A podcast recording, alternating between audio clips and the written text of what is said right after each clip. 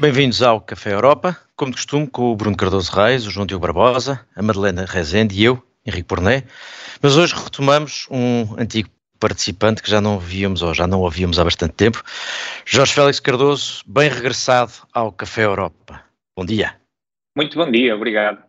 Bem-vindo, estás em Bruxelas, uh, és o, como outros Félix, também imigraste. Uh, é e o João Diogo o, João, o, o, Jorge Félix Cardoso vai participar e veio uh, também ajudar-nos a fazer um pouco o balanço, ou a pretexto de meio do mandato uh, do Parlamento Europeu. Como nos lembramos, a semana passada uh, falámos da, da, eleição da nova Presidente do Parlamento Europeu. Estamos a meio do mandato, vamos lá ver o que é que correu bem ou mal. Vamos começar por, de qualquer maneira, dar então os nossos átilas. O mal.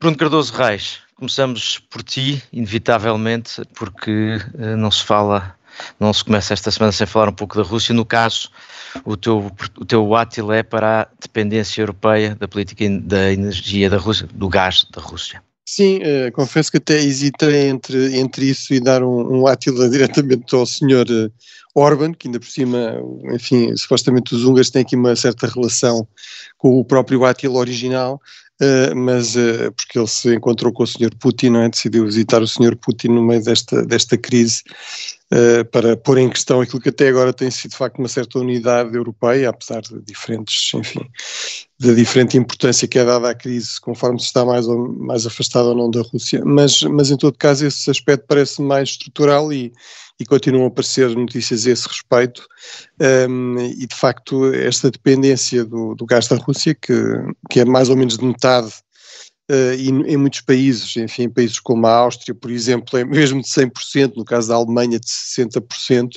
uh, de facto uh, é um problema muito sério.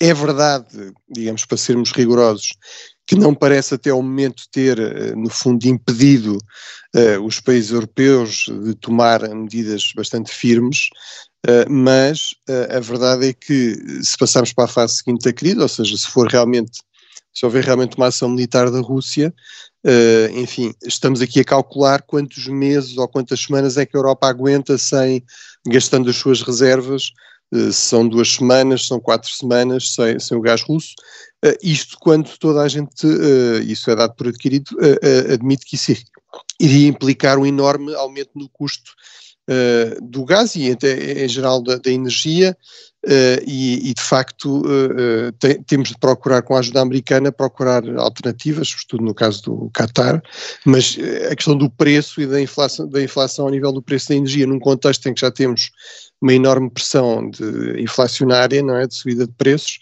uh, isso parece inevitável. E de facto tudo isto uh, há, há, anos que se fala que seria necessário uh, evitar, contornar com, com outro mix energético, sem ter de, posto de parte a questão do nuclear de forma tão, digamos, tão imprudente, por exemplo no caso da Alemanha, apostando noutros fornecedores, o caso dos Estados Unidos, Portugal aí até teve algum papel, digamos, defendendo essa solução e a ligação da, da Península Ibérica às redes europeias de gás para facilitar isso, mas uh, praticamente não se deu nenhum passo nesse sentido.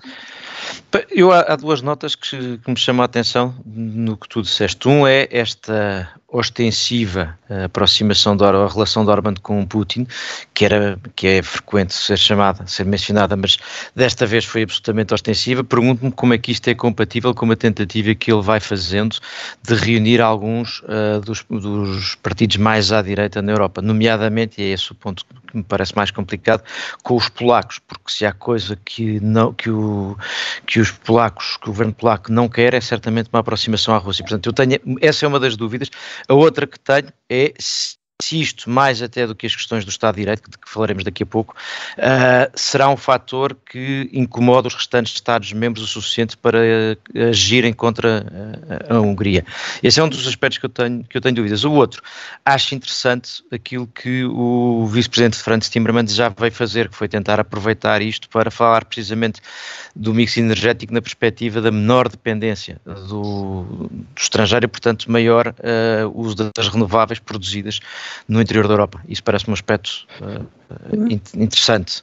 Eu, Henrique, não, sobre esta questão das reservas de gás, um, sobretudo no, no evento do, do, eventual corte russo, eu acho que é importante lembrar, por exemplo, quando há uns meses no, no Conselho se andava a discutir precisamente a questão da política energética e depois, infelizmente, não, não se chegou uh, a grande conclusão, mas eu, eu recordo-me, por exemplo, de uma proposta espanhola que teve algum apoio até em França e em alguns países do leste, de ser a União Europeia a fazer compras e a ter uma, e a gerir, de facto, uma, uma, uma reserva estratégica e eu acho que esse tipo de medidas são importantes porque são precisamente aquelas em que há economias de escala em ser um poder centralizado a decidir. E agora estamos a ver que essa medida foi bastante polémica quando proposta pelo governo espanhol, mas que teria sido muito útil neste momento em que temos países a fazer a sua própria reserva. Há dias tínhamos notícias de que Portugal tinha das maiores hum, reservas de gás da União Europeia e era importante que houvesse uma reserva comum porque senão depois estamos dependentes da boa vontade dos americanos hum, de irem ao Médio Oriente Oriente andar a comprar gás por nós e isso é sempre uma posição de fragilidade que não, não é muito boa.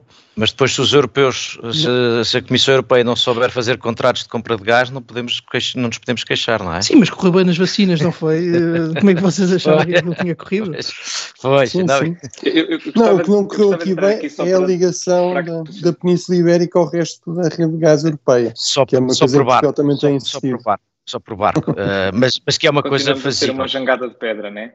Não, mas isso não, não, por acaso não é tão problemático quanto isso, porque o, o, não tem que ser por gasoduto, por barco, tu consegues fazer entrar no resto da Europa. O gás tem essa facilidade, ao contrário.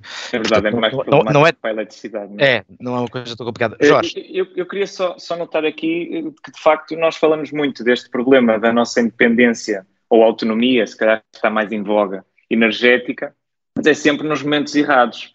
Eh, e gostava de lembrar que em 2005, 2006, houve uma crise muito grave eh, precisamente relacionada com uma disputa entre a Rússia e a Ucrânia sobre o trânsito do, do, do gás russo através dos gasodutos ucranianos para alimentar a Europa e que também, na altura, ameaçou deixar a Europa uh, sem o devido abastecimento de gás natural. Entretanto, passaram quase 20 anos uh, e não consta que o problema esteja uh, mais resolvido. Aliás, ah, o Bruno oh, oh, falou e vem da, do encerramento do nuclear na, na Alemanha, por exemplo, que vem complicar as coisas, não vem ajudar. E, portanto, eu, eu acho que, de facto, é, é é inacreditável como é que não se ligou mais durante estes anos todos a transição climática com outros problemas europeus, e nomeadamente esta questão da dependência energética, que as renováveis, obviamente, ou fontes como o nuclear, iriam resolver em grande medida. Há uma coisa, Jorge, há uma coisa que se fez, não é? Eu, fechando, tentando fechar este ponto, mas há uma coisa que se fez. Os alemães trataram de assegurar que eram abastecidos por gás sem ter que passar pela Ucrânia, uh, para que se, se, os russos cortassem a Ucrânia, não lhes cortassem a eles. Uh, houve essa transformação. Não sei se foi muito Pois, houve umas correntes do norte. é? Exatamente, não sei se foi muito positiva.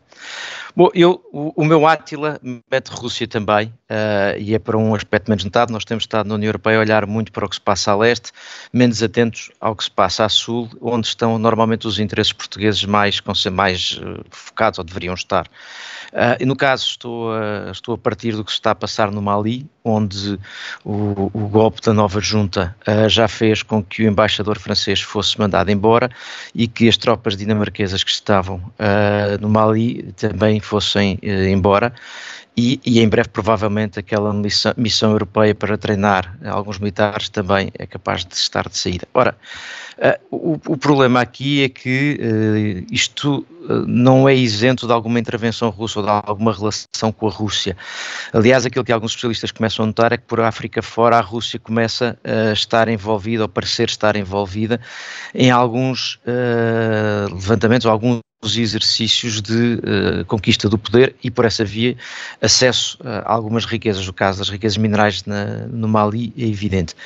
E, portanto, isso levanta um problema à União Europeia que, de facto, a Rússia, que parecia uma potência, sobretudo regional, nos últimos tempos, uh, tem estado a transformar-se e está precisamente uh, a ir para zonas onde a União Europeia tem, onde os Estados-membros da União Europeia, portanto a União Europeia, têm interesses. Uh, no caso, Portugal convinha ter atenção porque normalmente os nossos interesses estão mais por África do que propriamente pelo leste e, portanto, não desvalorizando obviamente a Ucrânia, a mim preocupa-me o que está a passar e uh, nos próximos, nas próximas semanas haverá... Mas, Henrique, eu acho que Acho que tens toda a razão, mas acho que, acho que é, é um pouco um mote de, das intervenções uh, portuguesas. Uh, é precisamente recordar isso, ou seja, que uh, a Rússia, ou mesmo a China, mas sobretudo a Rússia, isso é muito evidente, não, estão, não são uma presença agressiva e assertiva só no leste, também são no sul e também são no Mediterrâneo, no Atlântico e, e em África, não é? Mas tens toda a razão, é, é, é de facto um dado importante. Mas no caso da África, aquilo que se nota mais, sobretudo nas instituições europeias, é a atenção que costuma ser dada à presença chinesa. E eu diria que se tem dado menos atenção à presença russa e ela começa a ser uh, um fator de preocupação.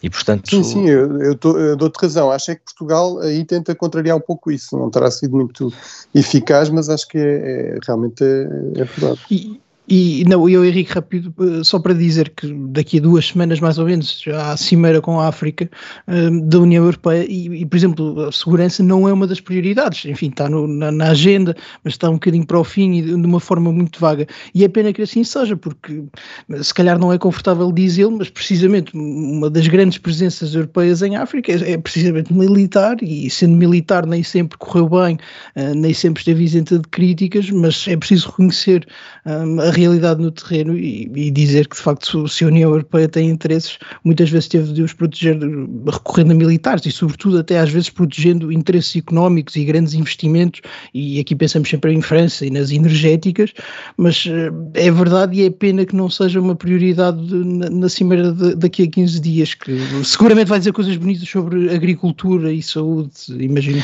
O, o, o problema para mim parece-me não é fácil de resolver, é que a cooperação da União Europeia com a África uh, nos últimos tempos, enfim, já há alguma década, evoluiu para uma ideia de, sobretudo, apoio orçamental aos países beneficiários, na convicção que isso aumentaria a influência da União Europeia junto desses governos e na ficção de que a maior parte desses governos depois usou dinheiro de forma uh, transparente e, e, uh, e respeitando as regras, mas enfim, achando que isso aumenta a influência que se tem junto desses governos, só que o que se está a assistir neste momento é que uh, alguns dos governos estão a ser alterados uh, por outra via e mesmo que deixem de depender de dinheiro europeu, aparentemente têm quem os possa ajudar. Isso parece-me que de facto pode vir a ser um problema uh, para a União Europeia grande. Não, não, nós temos, temos este modelo que a própria França seguiu durante muito tempo e que foi muito criticada, de que no fundo o que interessava era defender os interesses, não interessava que regime é que é que estava no poder e até um pouco a ideia de que a democracia era difícil de implementar em África, portanto mais valia lidar com quem estava, desde que fosse favorável aos interesses franceses ou europeus. Uh, isso foi cada vez mais substituído por uma postura muito mais de insistência na questão dos direitos humanos e das eleições e, eh, e de facto, uh, o que nós temos hoje em dia é a Rússia e a China oferecerem um modelo, uma alternativa a isso, não é? Quer dizer, nós não nos interessam essas questões, temos uma postura completamente pragmática e, portanto, se os europeus vos chatearem muito, têm aqui dinheiro ou, ou, ou meios. Agora, eu acho que também uh, há que não eh, quer dizer, a questão do, do, dos mercenários russos também não tem sido um sucesso brilhante em todas as partes da África, não é?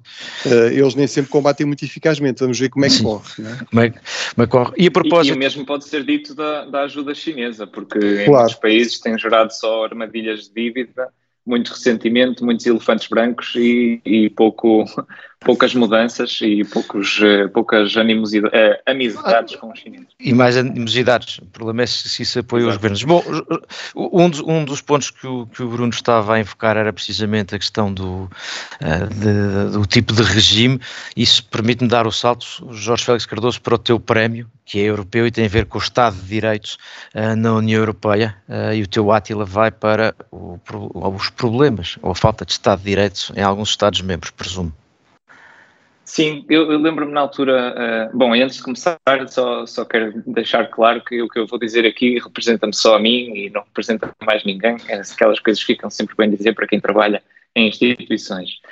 Um, eu, eu lembro-me quando saí no último programa uh, de ter dito que, que, me parecia que o maior problema, estávamos no início da pandemia, mas que o maior desafio da União continuaria a ser uh, ainda e sempre o, o Estado de Direito e que se a União tivesse que quebrar por algum lado, seria precisamente por aí uh, que ela iria quebrar. Não seriam problemas económicos, nem os problemas sanitários que se começavam a, a avolumar.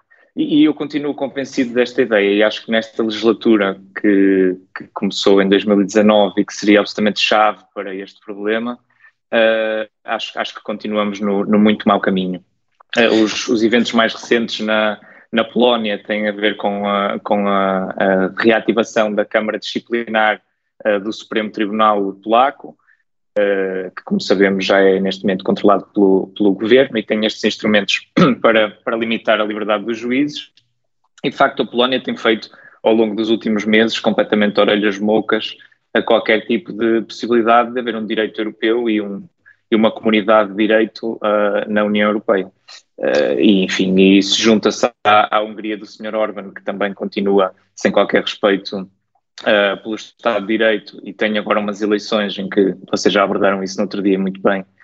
Não parece que, que seja fácil para a oposição concorrer uh, em, em, pé de igualdade, ou sequer perto disso.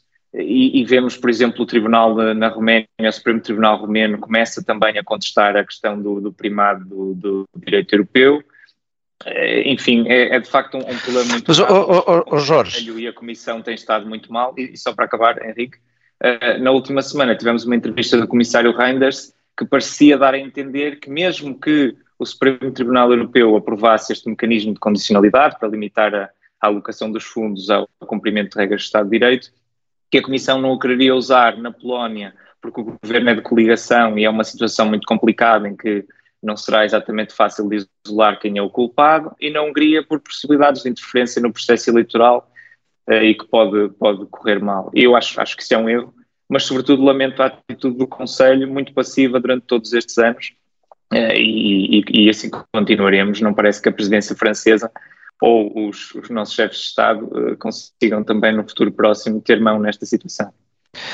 Eu, eu ia só colocar aqui uma dúvida, Jorge, que é, imaginemos um cenário em que a Hungria saía da União Europeia, ou que a Polónia saía da União Europeia e, no caso da Hungria, aterrava nos braços da Rússia. Não quer parecer um, um, um pragmático sem princípios, mas uh, do ponto de vista dos interesses geopolíticos da União Europeia, isso também não é uma, uma solução que nos interessasse muito. Portanto, uh, nós não podemos ignorar uh, que alienar países como a Hungria teria consequências ou não?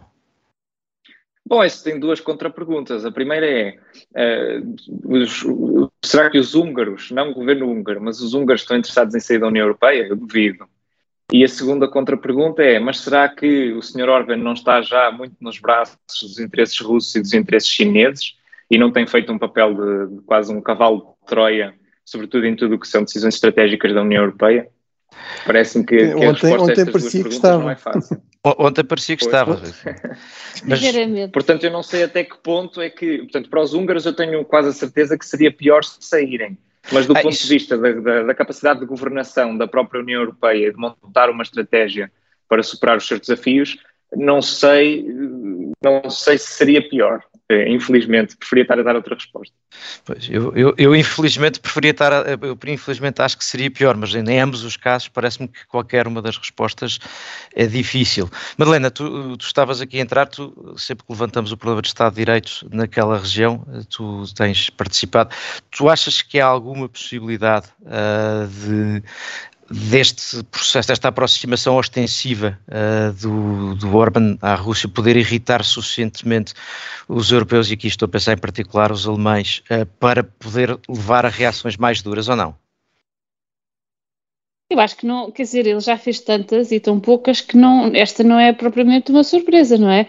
Obviamente que é no meio de uma crise aguda, obviamente que, uh, que também duvido que eh, quer dizer, a coisa boa deste, a única coisa relativamente boa desta crise uh, da Ucrânia, ou seja, da, da, do ataque da Rússia à Ucrânia, realmente uh, os países da Europa Central e Oriental uh, alinharem-se contra a Rússia. E, portanto, estamos a falar da Bulgária, estamos a falar de outros, enfim, de, de todos os países que eram pró-russos até agora.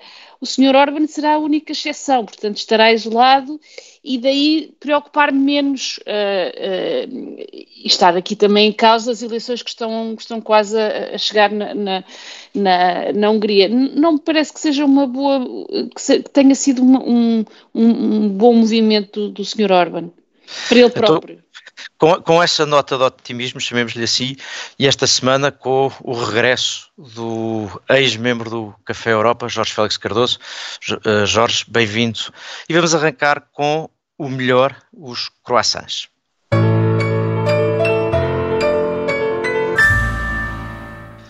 Jorge Félix Cardoso, Uh, vamos então, neste meio do mandato em que estamos uh, do Parlamento Europeu, olhar aqui para algumas coisas que podem ter sido positivas. Uh, e tu destacas o trabalho da Comissão e, como tu dirias, dos colegisladores, para quem não presta tanta atenção ao detalhe do, da linguagem europeia, do Parlamento e do Conselho, nas questões do digital. Achas que está a correr bem? Eu, sim, eu acho que está a correr muito bem nesta, neste campo em particular sobretudo quando olhamos ao que fizeram uh, uh, anteriores comissões, anteriores executivos, se podemos dizer este sacrilégio. Um, acho, acho, que de facto a Comissão tem sido pródiga a, a, resolver ou a tentar resolver, a propor soluções para uma série de, de problemas existentes no mundo digital. No mandato anterior, o, o grande destaque teria sido o, o Regulamento Geral de Proteção de Dados, e de facto foi muito importante, e criou o efeito de, de, Bruxelas, que vocês até abordaram no, no programa da semana passada. Mas, de facto, este, é, neste mandato tem sido, tem sido um show de bola, se podemos dizer assim, de, de propostas no digital, entre o Digital Services Act, uh, que tu explicaste semana passada, mas também o Digital Markets Act, que vocês já comentaram, para tentar pôr alguma ordem nos mercados digitais e permitir alguma concorrência uh, e aos, aos, aos, aos novos um, Entrantes. aos novos projetos conseguirem ter alguma possibilidade de, de, sucesso no mercado digital, mas também temos projetos muito importantes e menos falados sobre como usar o manancial de dados e, sobretudo, dados industriais uh, que são produzidos uh, na Europa para, de facto, alimentar nossa própria, as nossas próprias empresas e potenciar os nossos próprios mercados uh, digitais, como o Data Governance Act e o Data Act. Enfim, e para além da, da, da, importantíssima regulação da inteligência artificial, que será a primeira no mundo. De facto, é um, é um pacote super importante de medidas, parece estar muito ligado aqui à chegada do comissário Breton. Uh, sei que é uma discussão grande sobre o problema de uma atitude francesa uh, na abordagem a, esta, este tipo de políticas na União Europeia, mas acho que tem, tem corrido realmente muito bem e é bom ver a, a Comissão muito ativa nestes assuntos e a, prova de que isto é, é, muito relevante é a influência que as big techs estão a tentar ter na, na Europa e a forma como por todo o mundo se reage aos movimentos europeus. Mostra de facto que vai ter um impacto alargado. O, o, se, se, se, posso fazer aqui uma ressalva, seria um bocadinho o reverso da medalha, porque parece-me que falta à Comissão ter aqui uma noção de que o, o, mais importante seria mesmo criar um mercado único digital e quanto aí ainda restam muitas barreiras. E eu diria que há duas barreiras essenciais, uma do Regulamento Geral de Proteção de Dados e de um mecanismo de, eh, de enforcement que atualmente existe, quer dizer, o regulamento é muito apertado, mas ele depois na prática não é bem cumprido, não é bem escrutinado, porque é a Irlanda que está responsável por fazer cumprir e é na Irlanda que estão as Big Tech, enfim, isso cria uma relação de alguma dependência, o que é natural. Uh, e, e, há outras questões como o geoblocking ou outro tipo de limitações de, de, de, um verdadeiro mercado único digital que continuam a impedir que as empresas ganhem escala, que projetos europeus ganhem escala no mercado europeu e depois possam competir uh, com os gigantes chineses e com os gigantes uh, americanos. E para isso acho que a resposta que falta, e para acabar, acho que é preciso trazer uh, o nível dos reguladores e dos supervisores também para o, para o nível europeu. E nesse sentido, por exemplo, o Digital Services Act a passos importantes e acho que é para aí que temos que ir no futuro próximo. João Diogo, antes de, antes de passar aos próximos corações, só para dizer que na linha de uma preocupação que tem sido muito, ou de uma posição que tem sido muito recorrente aqui do João, do, do, do João Diogo e minha, a dar-te a ti o coração por estares preocupado com a dimensão económica, ou seja, muito satisfeito com a defesa dos interesses dos cidadãos, mas o passo seguinte é o impacto económico disso. Acho que o João Diogo e eu podemos te dar um coração por isso, João Diogo, concordas? Não concordo, e nem vou dizer mais nada para não estragar o ambiente de concórdia. é pá, que bonito, vou daqui emocionar. Vou, vou moderar-me.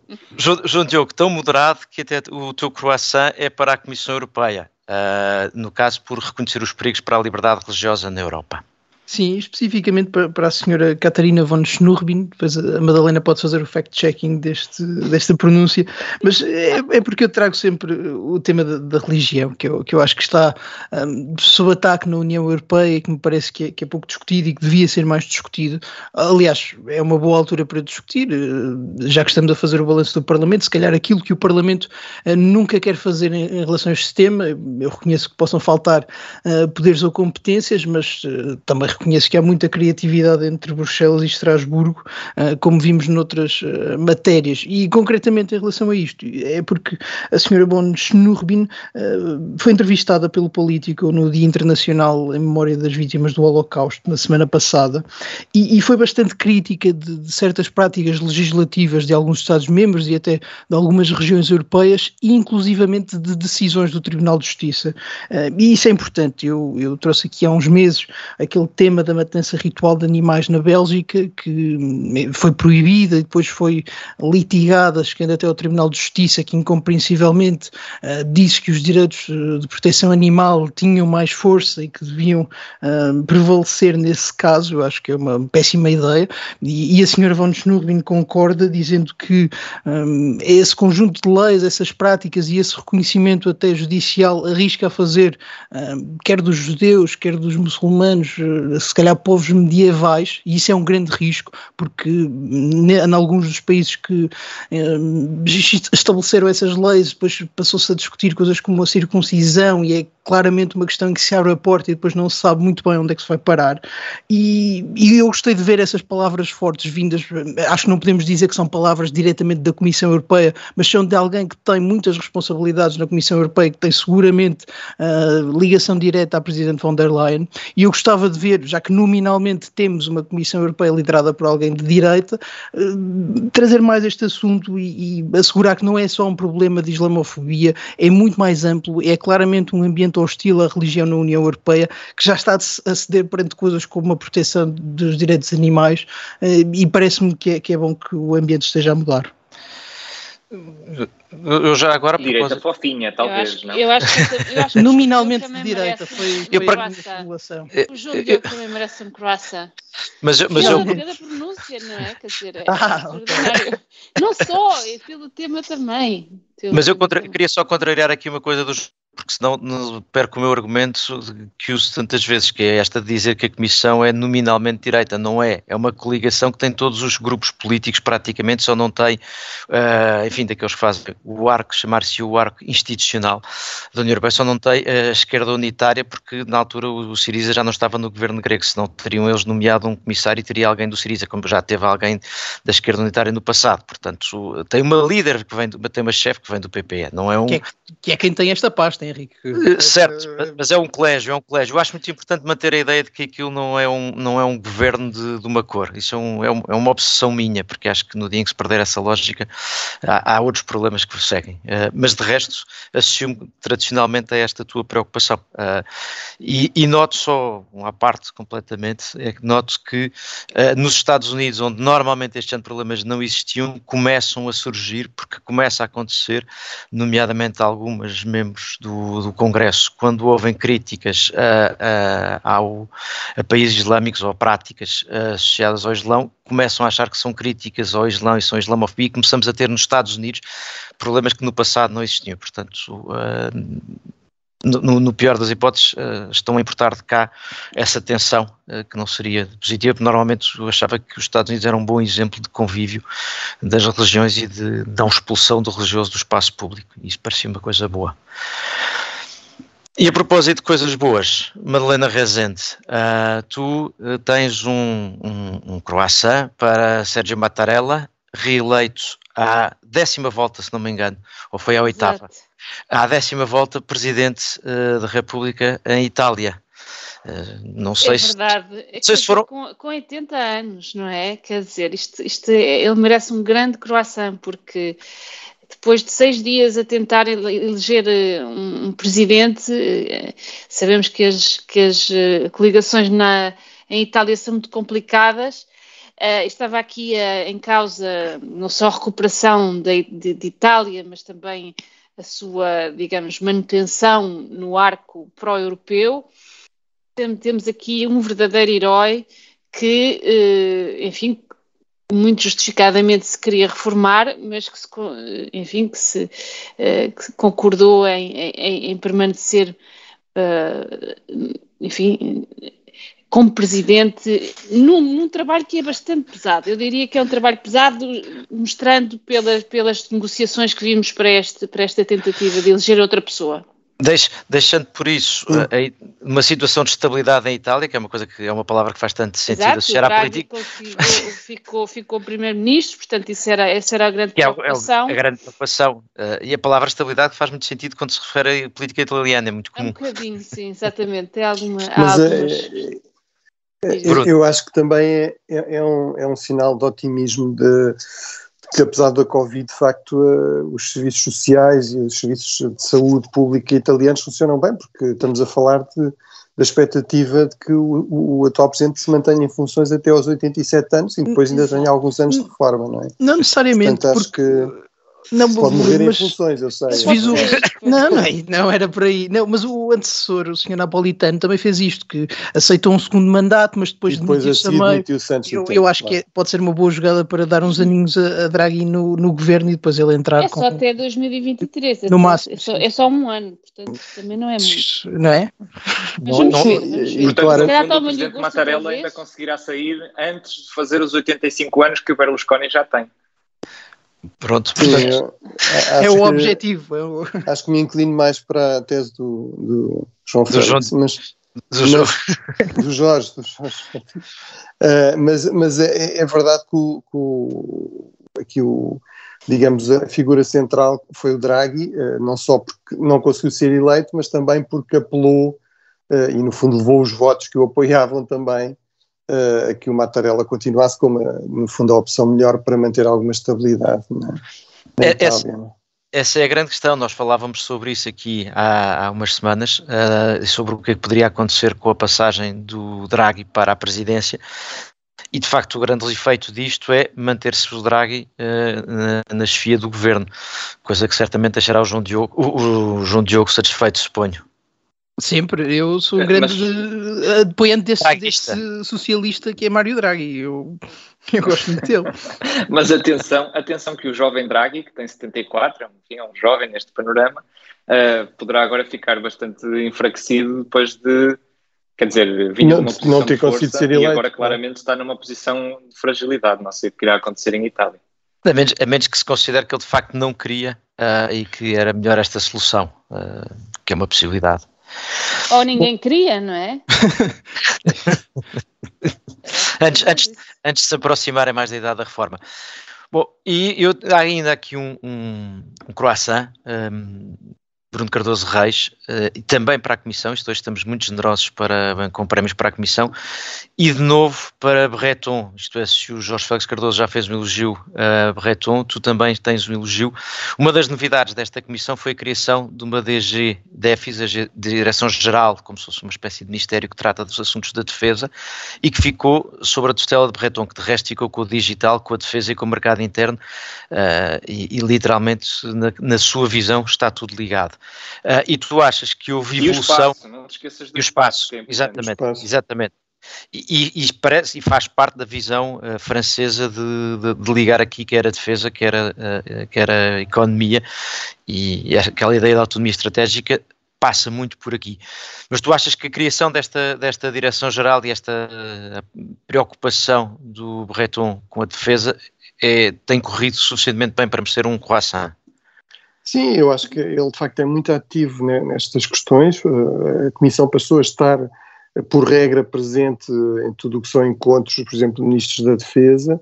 Eh, de facto, avançou com, e portanto, de facto, nós tendemos a, a, a ser críticos de, da lentidão com que as coisas avançam, e eu próprio, enfim, já tivemos aqui várias conversas. Acho que no fundo é aqui um pouco uma corrida contra o tempo, em termos da Europa se dotar de mais mais, e aí vamos ser claros o papel fundamental continua a ser do Conselho e não da Comissão, eh, mas de facto naquilo que tem dependido da Comissão, acho que foi eh, uma mudança desde logo simbólica significativa, passar eh, claramente a haver esta preocupação, esta prioridade também, e naquilo que depende da Comissão, acho que as coisas têm, têm corrido bem, e de facto aí o elemento mais importante, mais simbólico e mais prático ao mesmo tempo, realmente é este Fundo Europeu de Defesa, que transformou a, a, própria União Europeia e, no fundo, o próprio orçamento europeu uh, num investidor importante em defesa uh, e muito ligado, de facto, à promoção da inovação tecnológica, que é crucial para, para a Europa continuar a ter,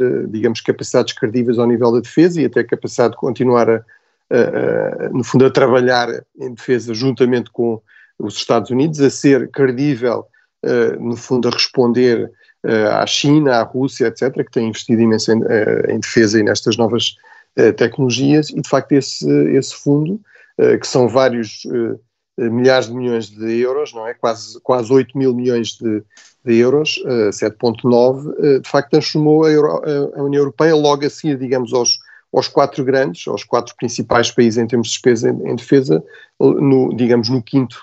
Uh, e, portanto, acho que isso é, é, significativo e aí eu acho que, de facto, o dinamismo, a experiência do, uh, do Comissário Bertão têm sido importantes. Agora, Bruno, o, o, que eu acho que é também importante perceber, nomeadamente os outros Estados-membros, porque aqui quando eu digo que é uma, que é uma preocupação francesa, não, não estou a ser inocente, nem eles estão a ser inocentes, é que uh, em ambos os casos, quer no digital, quer na defesa, há uma perspectiva industrial, ou seja, de valorização das indústrias europeias de uma e de outro setor, uh, e eu convinha que os restantes Estados-membros percebessem isso, porque há aqui uma lógica económica também. A Direção-Geral de Defesa da Comissão Europeia não é uma espécie de uh, uh, Estado-Maior da União Europeia, é um, tem uma lógica industrial e convinha que os vários Estados-membros percebessem isso, e as indústrias sim, sim. dos vários Estados-membros. E aproveitassem, e aproveitassem isso, e, e porque realmente eu acho que isso é, é o que funciona, é o que faz sentido. Ou seja, é muito difícil eh, reforçar o investimento em defesa e tentar seguir um bocadinho o modelo, por exemplo, dos Estados Unidos, que são os grandes defensores disso e os grandes críticos da Europa, eh, nomeadamente no contexto da NATO, sem perceber que isso só é sustentável, só é possível no caso dos Estados Unidos ou de outros países, como a Rússia, como a China, eh, como até o Brasil, por exemplo, porque isso uh, é, é, significa bastante investimento na, na, própria economia, na própria tecnologia, na inovação, no emprego qualificado no próprio país, não é? Portanto, ou seja, diz muito, por exemplo, os Estados Unidos têm uma política muito mais liberal que a Europa, mas no campo da defesa, de facto, há uma política industrial de Estado muito importante e com, e com, imensos recursos. E, portanto, eu acho que com os cuidados para isso não significar também, digamos, escolher os tais campeões e de facto tem havido também algum, de países, dos países mais pequenos, eh, inclusive Portugal, muito essa preocupação de defender, digamos aqui, eh, o papel das PMEs, vamos dizer assim, da defesa, uh, mas acho que isso é importante. E já agora... Temos, oh, Bruno, Bruno, temos de acelerar, sim, sim. temos de acelerar claro. porque temos... Sim, temos mas que... é, é, só para, é para ligar com aquele ponto sobre a Rússia, sobre a Rússia que é, isso não está, está mais dependente do Conselho, mas há, há um novo, também um novo instrumento financeiro que é a European Peace Facility, eh, que no fundo também procura responder a um dos problemas, que era a União Europeia treinava tropas, mas por exemplo não armava essas tropas, porque não podia fornecer, fornecer armamento, não é? Eh, essa, essa possibilidade agora já existe, se calhar já vai um bocadinho tarde o caso do Mali, mas, mas, mas passa a existir. E ainda vamos a tempo de dar os prémios para os disparados, vamos dar pelo menos um Dijsselbloem. One cannot spend all the money in alcohol and women and then ask for help. E eu estava a, a, não deixar passar este tempo porque Jorge Félix Cardoso veio a meus braços e dá um prémio disparate à Conferência do Futuro da Europa. Com todo o prazer, Henrique. Eu acho que, de facto, eh, neste mandato, o, grande Dijsselbloem é mesmo a Conferência do Futuro da Europa. Uh, ao contrário de ti, eu não, não, não, não me desagrada a ideia uh, no abstrato, ou seja, um exercício de auscultação de cidadãos e até com novos métodos de, de democracia participativa, como as assembleias de cidadãos, etc. O que eu acho que se fez aqui foi uma. que arranjou-se um pretexto para dar. Uh, para, para, e como tu já várias vezes disseste aqui, Henrique, para aprovar algumas ideias que já estavam a ser propostas há não sei quantos anos, para as trazer novamente com uma nova validação, arranjaram-se 800 cidadãos, coitados, que foram lá fazer um exercício que até acho que tem corrido bem, mas uh, cujas propostas vão ser peneiradas à exaustão até que não sobre nada, uh, tirando as ideias que já lá estavam levadas pelos representantes eleitos que também estão nesta conferência de auscultar cidadãos. E no fim, não sei, não sei o que é que vai sair daí. Parece-me que há, de facto, aqui vários ridículos. Apontava dois muito rapidamente. Um é que se falou muito mais, e sobretudo os políticos e, e, os, e os meios de comunicação falaram muito mais da conferência quando foi para escolher a sua liderança do que agora que estão a ser propostas, de facto, as ideias para o futuro da Europa. Este é um. E o segundo é que tem uma conferência repleta de pessoas que já deviam falar sobre o futuro da Europa no seu dia a dia é de facto um absurdo. Eu acho que o caminho é precisamente esse: é de falar mais da Europa no dia a dia. E, enfim, não me alongo mais sobre isto, digo só que vão ler o texto do Henrique Bornei esta semana no PN, porque dá muito boas pistas nesse sentido. E com, com, esta troca de elogios, eu uh, só posso terminar o Café Europa aqui, não deixando que ninguém se lembre de me fazer alguma crítica. E, portanto, Jorge Félix Cardoso, muito obrigado por teres regressado por um Foi dia muito bom regressar. Ao Café Europa. O Café Europa desta semana termina aqui. Continuamos em podcast no prolongamento.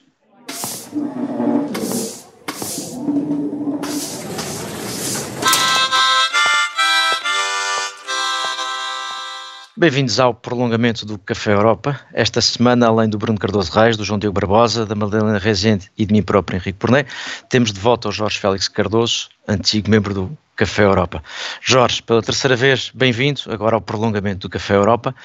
E uh, se calhar Vamos aproveitar o prolongamento para te fazer, para saber que é feito de ti, ou seja, há, há um ano, neste ano e meio, já cá estiveste uma vez pelo meio, uh, mas estando em Bruxelas e a trabalhar dentro das instituições europeias, a realidade vista mais de perto às vezes muda um pouco as nossas perspectivas. Uh, mudaste um pouco e uh, há perspectivas diferentes no teu olhar para a União Europeia. Eu gostei muito dos teus comentários sobre a Conferência do Futuro da Europa, estou encantado. não, há aqui, há aqui algumas, algumas coisas que me parecem. Uh, uh, enfim, não sei se será necessariamente uma mudança de opinião, mas pelo menos o, o, acentuar de algumas convicções. E a primeira delas é que, de facto, esta distinção que comumente fazemos entre política europeia e política nacional é, é completamente estapafúrdia. A política europeia é, é a política nacional, de uma certa forma, e a política nacional é a política europeia. De facto, aqui discutem-se discutem as principais políticas que os Estados também estão a, a discutir uh, e, e, que vão pôr algumas limitações àquilo que os Estados podem decidir. E, portanto, eh, acho que, que, era muito bom que se passasse a ver o debate em Bruxelas como mais um debate de política interna, uh, numa espécie de segunda arena, mas, mas isso é uma convicção que sai reforçada. Agora, hum, se calhar, eh, e, e se calhar vou deixar muitas pessoas tristes com o que vou dizer, mas uma coisa que me apercebi ao trabalhar no Parlamento é que, de facto, há, há grandes diferenças eh, entre, entre os co-legisladores. Portanto, eh, entre, entre, entre as três instituições. E, e Conselho. Sim, entre as três instituições até, portanto, uh, e, e, o Parlamento sai, sai prejudicado neste campo. Um, e, e, isso nota-se, por exemplo, na questão de, do conhecimento técnico, da capacidade de produzir de facto políticas e evidência que sustentem as suas decisões e na capacidade de trabalhar os textos relativos com, a mesma, com o mesmo rigor que fazem o, o Conselho e a Comissão. Uh, de facto, o Parlamento sai, sai um bocadinho mais prejudicado. Talvez seja natural pela, pela, pela natureza do, do órgão em si, mas, mas de facto acho que falta aqui um equilíbrio para aí... ter de facto dois co-legisladores uh, a nível europeu. Uh, aí, Jorge, enfim, há, um, há um modelo. Portanto, podem-me. Bruno. Aí há o um modelo do Congresso, do Congresso americano, não é? Que tem aquele aquele Congressional Research Office, que é excelente né, e, que, e, que, aliás, é muito utilizado por toda, eu também utilizo, porque eles publicam imensa coisa. Eh, eu acho que o, Parlamento Europeu, no fundo, tem um pouco, começou a ter, fazer um pouco um esboço disso, não é? Tem, tem, de facto, alguns investigadores, eh, até colegas que eu conheço, eh, uma pequena equipa, no fundo, de apoio, mas eu acho, por exemplo, seria uma, algo que seria muito interessante desenvolver e que, e que podia também ter a virtualidade não só de ajudar o Parlamento, mas até uh, transformar-se, num, digamos, num fornecedor de informação e de análise para o, para o conjunto dos cidadãos europeus. Para os outros Estados-membros, não é? Sim. É, é mas portanto, tem investido ser... nisso nos últimos tempos e está, tanto quanto me dizem, está muito melhor do que, do que já esteve. Mas, de facto, nota-se bastante essa discrepância de, de, de profundidade é... e de qualidade entre o, o Conselho e, a, mas... e o Parlamento.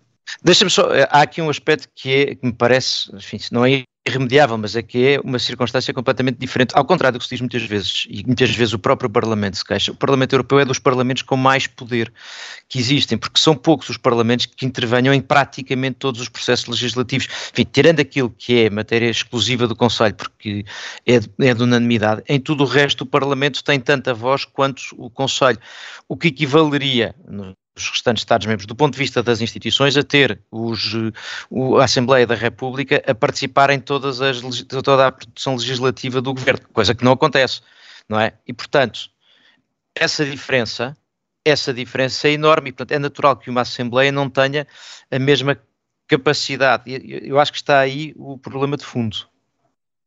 Eu estou, estou de acordo, Henrique. Eu, eu, falo nisto até precisamente por ter essa noção que o Parlamento tem de facto imenso poder, é um co-legislador, está em pé de igualdade com o Conselho, e, portanto, para o poder que tem, precisa claramente de mais recursos para garantir que, que as intervenções que faz são, são, têm, têm maior qualidade técnica, enfim. Eh, estou a dizer isto, se calhar está a passar uma ideia de que o Parlamento faz uns riscos, vem a proposta da Comissão e desenha com os lápis de cor umas casinhas e entrega não, isso para os acho... Não é, isso que, não é isso que acontece, obviamente. Mas, mas faz falta. Mas faz não tem a máquina administrativa. Profundidade. Eu acho que aquilo que estás a dizer é que não tem a máquina administrativa que a Comissão tem, nem a máquina administrativa que cada um dos 27 Estados-membros do Conselho tem.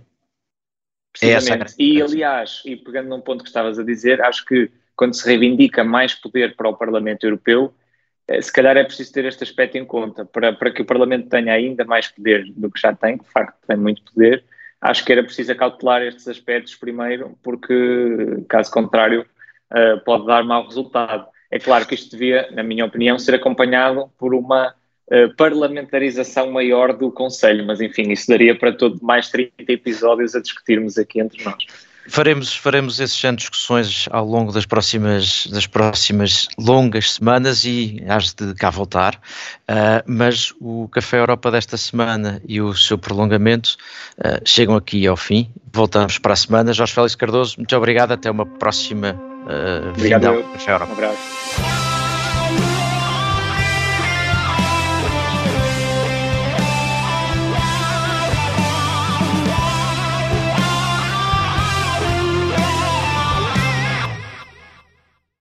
Obrigada por ter ouvido este podcast. Se gostou, pode subscrevê-lo, pode partilhá-lo e também pode ouvir a Rádio Observador online em 98.7 em Lisboa e em 98.4 no Porto.